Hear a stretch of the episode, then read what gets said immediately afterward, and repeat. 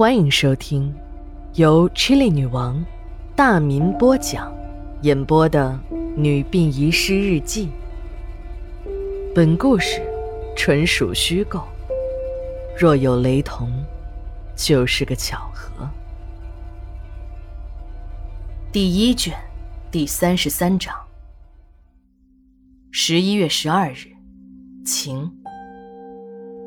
昨天晚上刚回到家里。就遇到婆婆刚从超市回来，大包小包的采购了一大堆，我赶紧过去帮婆婆提。婆婆兴奋地和我说：“看，还好今天去了，要不然就赶不上那冷饮店打折了，买一赠一，还都是高档货。哎呀，快放进冰箱里，不然要化了。”我一边把冷饮放进冰箱，一边看了一下。真的是很丰富，什么冰激凌啊、冷狗，还有我爱吃的巧克力派。虽然我要减肥，但是巧克力的诱惑我还是抵挡不住。每当要吃这些甜食的时候，我总是想出各种办法来安慰自己，找无数的理由来吃美味的巧克力。可能女人都好这口吧。虽然婆婆总是看着我和老公嘿咻那点事儿。但在生活上呢，也总是无微不至的照顾我，就连我妈都说：“你看看你婆婆，比妈都疼你。”今天这些大包小包中有很多都是我爱吃的零食，我知道是婆婆特意买给我的。晚上吃饭的时候，公公婆婆说起了那个富婆的死，我很诧异，公公怎么会知道这个人？这个消息传的也太快了点儿，由于单位有保密纪律，我就在一边静静的听着。原来这个富婆叫霞，确实在南方做了很多年的不正经的行当。她的老公叫小勇，是公公家的一个远房亲戚，论起来还应该叫公公做表叔。小勇的父母没得早。这孩子没人管，就学坏了，所以呢，亲属们就不怎么和他们家走动。时间长了，就像没有了这层亲戚关系一样。小勇早年不学好，专做一些偷鸡摸狗的勾当。听说后来做起了生意，和一个南方的老板合伙，但是没有几天，那个南方老板就神秘失踪了，而小勇就在这个时候。突然洗手不干了，开了个小饭店，干起了正当的生意。后来有传言说，小勇弄死了那个老板，把合伙做生意的钱给独吞了。小勇的名声很臭，这个小城的居民都知道他的为人，哪家也不愿意把姑娘嫁给这样一个二流子。所以，小勇都三十好几的人了。也没有个老婆，好在后来遇到从南方回来的霞，也许是臭味相投，一个小偷，一个小姐，就这样走到了一起。这可能就是男盗女娼的现实版吧。自从霞的冷饮厂有了规模之后，这个女人就一直在外施展着那特殊的外交才能。各个管理部门都能轻松搞定。冷饮厂是要政策支持就有政策支持，要银行贷款就有银行贷款，各种好事儿就像扎了堆儿一样往霞的身上钻，就连招商局这个清水衙门都给霞的冷饮厂办了假招商引资，免了几年的税不说，还在冷饮厂的门口。挂上了一个重点投资保护项目的大牌儿，而她的丈夫小勇则是把小饭店关了张，全心管理冷饮厂的生产和后勤。老婆在外面招蜂引蝶，老公在家拈花惹草，可谓是人间一大奇观呢。由于夫妻二人呢各自都有各自的爱好，也就相安无事了。有一次。霞和一个地税局的科长在酒店开房，正在逍遥快活时，警察来扫黄了。一个是民营企业家，一个是国家干部。这要是被捉奸在床，那可真丢大人了。就算警察能摆平，那些联合行动的记者们也会让你身败名裂。情急之下，那个科长就表演了飞檐走壁的神功，光着屁股，一丝不挂的跑到了酒店六楼的阳台上，顺着一个管道爬了下来，就像蜘蛛侠一样，神奇的爬到了地面。科长也顾不上人们的注目礼，一路狂奔，就这么一路裸奔着回了家，身后留下了点点的血迹。科长到底是个普通人，而不是真正的蜘蛛侠。在从六楼的管道爬下来时，一块突出的三角铁划坏了他的命根子。等到了医院时，两个。早已经是不知去向，进了老鼠嘴也说不定了。科长呢，倒是不担心治病的医疗费，为治病钱担心的那是老百姓，当官的那都是公费。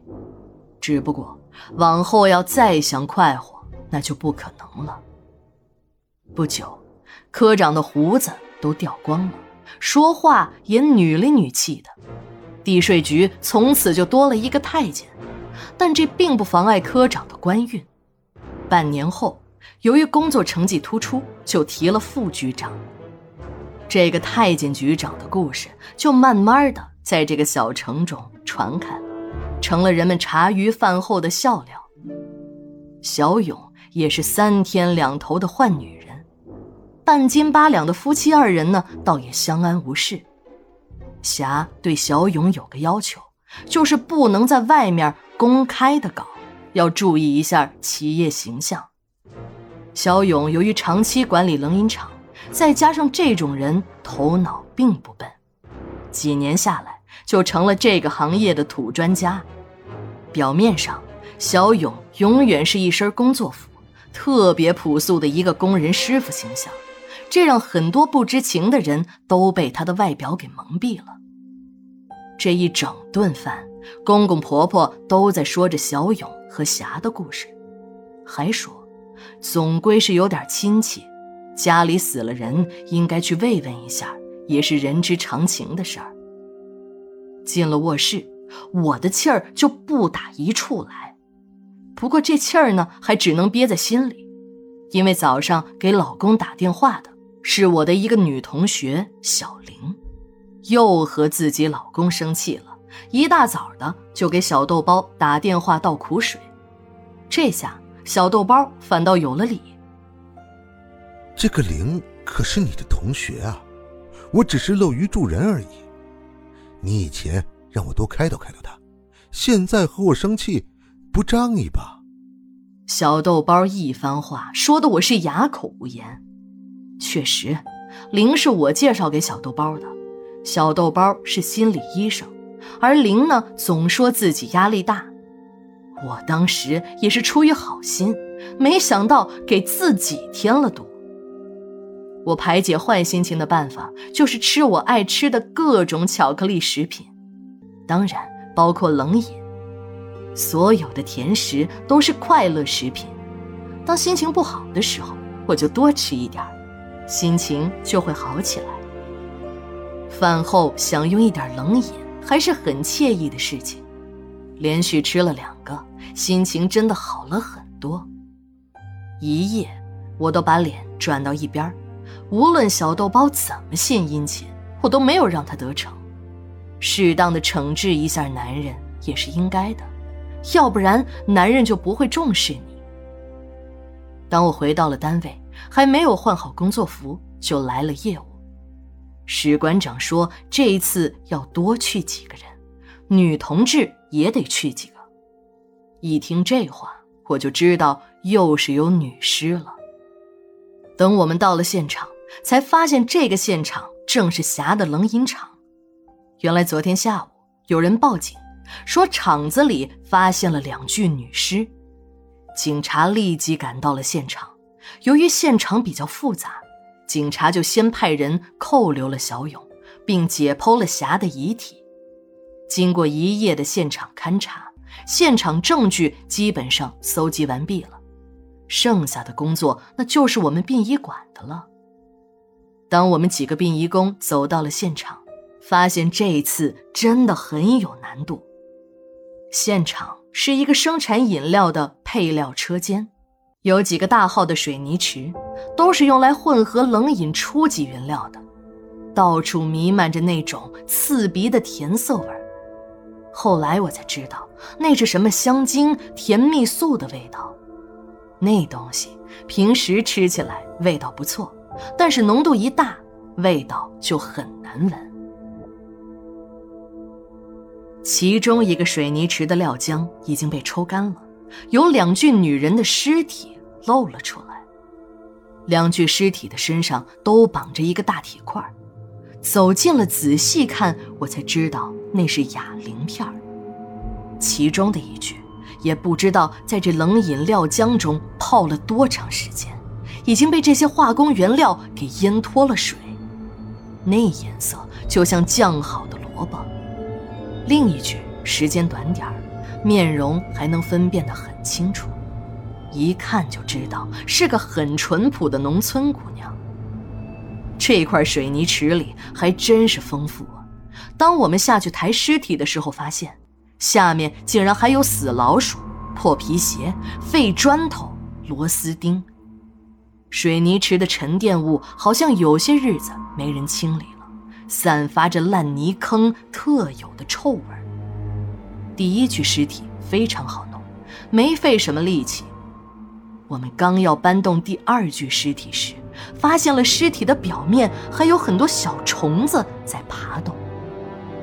没有错，是蛆虫正在尸体上钻入钻出的，有的蛆虫还拖着长长的尾巴。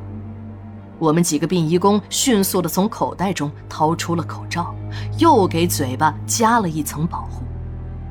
原来就已经是两层口罩，现在就是三层了。即使是这样，在搬运尸体时，那尸臭味还是不断地往鼻子里钻。听现场有人说：“哎哎哎，案子已经破了，杀人犯也已经抓到了，就是霞的丈夫小勇。由于冷饮厂的工人八成是女工，又多数呢来自于农村，这是个有职业病的工作，很多的城里人是不愿意做的。女人做的时间长了，长时间在低温环境下工作，就会得严重的肾病，甚至……”不能生育。由于长时间的管理这个厂，本来就很花心的小勇，就打起了这些个农村姑娘的主意，专门吃起了窝边草。每当搞大了姑娘的肚子，姑娘找到小勇，小勇呢早已是另有了新欢，根本就没把这些农村姑娘当回事儿，就连什么小三儿、小四的身份都不肯给。姑娘不干，要去告发他，小勇就一狠心打晕姑娘，把哑铃片绑在姑娘身上，就这么扔进了料浆池。就这样，犯罪复制着，两个姑娘就这么丧了命。工人们最近经常发现，这个原料池中有蛆虫在表面游动，也没有人太在意，只是按照常规把蛆虫捞了出去。直至昨天，一缕头发从原料池中浮了起来，工人们才意识到出了大事儿，就报了警。那个时候，小勇还在殡仪馆，因为老婆的金链子丢了，和我们几个工人纠缠着。要是小勇在车间，这个事情就永远不会被发现。警察昨天晚上经过突击审讯。小勇交代了如何杀害那两个农村姑娘的事实，说那两个姑娘是自愿和他上的床，肚子大了就要以此来威胁他离婚。说到离婚，小勇是不敢的，他现在的生活和社会地位那全是他老婆霞给的，要是离了婚，自己就变成了穷光蛋。为了摆脱两个姑娘的纠缠，就选择把她们杀死，自己也就清静了。当我们殡仪馆的运尸车经过冷饮厂的大门时，发现厂门口已经挤满了人，很多不同部门的执法车都停在了那儿，一条警戒线把人群隔离开来。人们叫骂着，不知道又发生了什么事儿。电视台的记者们也已经架好了摄像机。我们有任务，就只能暂时放下好奇心，开车离去。快下班的时候，史馆长让我帮忙修一下监控室的电脑。我到监控室一看，小问题，三两下就搞定了。由于监控室没有旁人，我随意的点了几段昨天晚上的监控。就在其中一段监控中，两个黑影钻进了停尸间。一会儿，一个黑影又走了出来，另一个黑影不见了。按照我对管理情况的了解，午夜时分如果没有特殊的业务，是不会有人到这儿来的。就是有业务，那也是要开大灯的。这两个黑影半夜摸黑进了停尸间，莫非是鬼？